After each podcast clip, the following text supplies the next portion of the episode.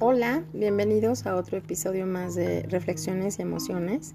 Y el día de hoy quiero compartirles un tema que me parece importante porque de una u otra manera lo, podemos haber vivido o lo podemos estar viviendo. Y está relacionado con,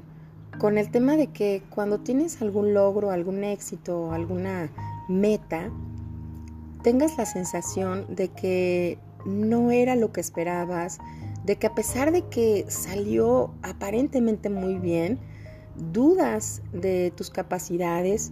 y en esos momentos a lo mejor sientes que tus habilidades y tu experiencia no fueron lo suficientemente buenas y te cuesta mucho trabajo aceptar ese logro o aceptar inclusive ese éxito que los demás sí pueden aceptar, pero que tú de manera muy crítica eh, no lo estás gozando.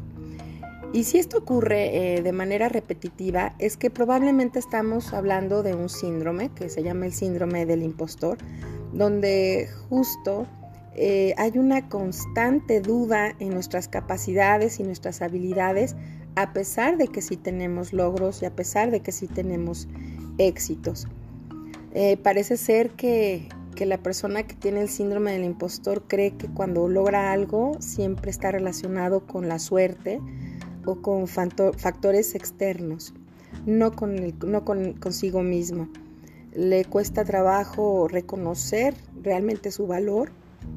le cuesta trabajo disfrutar el proceso, pero sobre todo gozar de los éxitos y a lo mejor hasta los elogios y las felicitaciones de las personas que están a su alrededor también le cuesta mucho trabajo creerlas o sentirse merecedor. Esto es porque a lo mejor tiene que trabajar un poco más en su autoestima y en su autoconfianza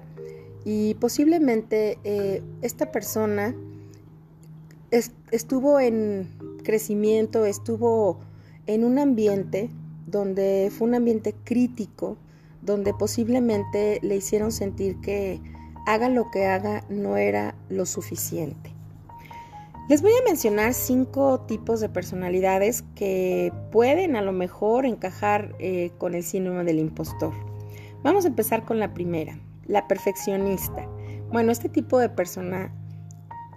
hace que tenga una constante necesidad de controlar todo lo que está a su alrededor y esto hace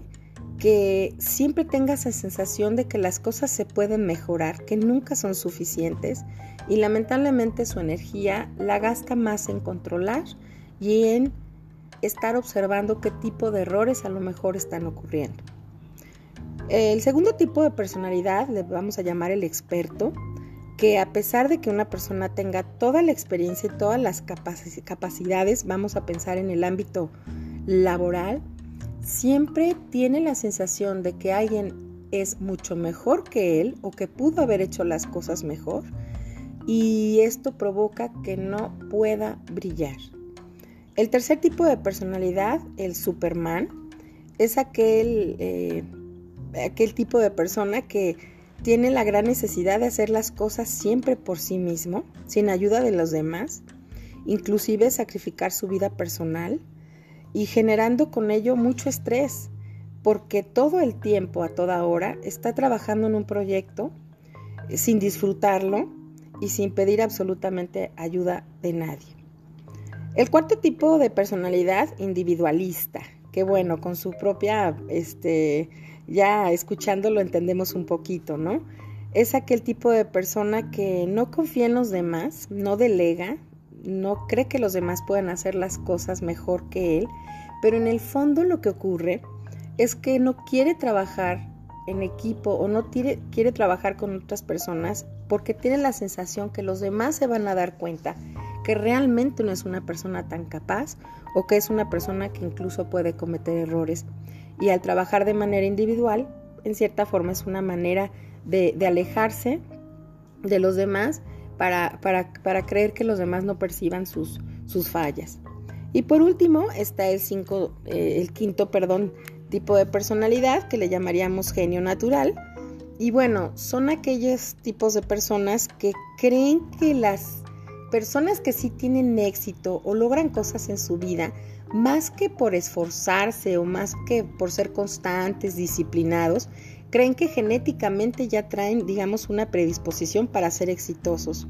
Entonces, estas personas ante retos, aunque sean ellos muy capaces y muy hábiles, prefieren no, no afrontarlos porque creen que ellos no traen esa predisposición y creen que las personas que tienen éxito realmente son porque, como hemos escuchado en alguna ocasión, porque ya vienen con estrella, que ya tienen, digamos, un éxito preconcebido y, este tipo de personalidad evidentemente es una persona que, que tiende a ser un poco derrotista. Todas estas características del, del síndrome del impostor afectan obviamente el área laboral, el área familiar, el área personal y, e insisto, es esa sensación constante, incómoda dentro de ti, de pensar que no eres suficiente y que todos tus éxitos y todos tus logros no están relacionados con tus capacidades. Si te sientes identificado con alguna característica, es importante que trabajes en tu autoconfianza y en tu autoestima. Recordemos que ser críticos con nosotros mismos es bueno, pero es muchísimo mejor el ser compasivos, aprender de nuestros errores y aceptar que todos somos diferentes y tenemos diferentes capacidades. Muchas gracias, nos vemos el próximo episodio. Soy Pilar Aya Orduña, soy psicóloga y psicoterapeuta del Instituto Kipling.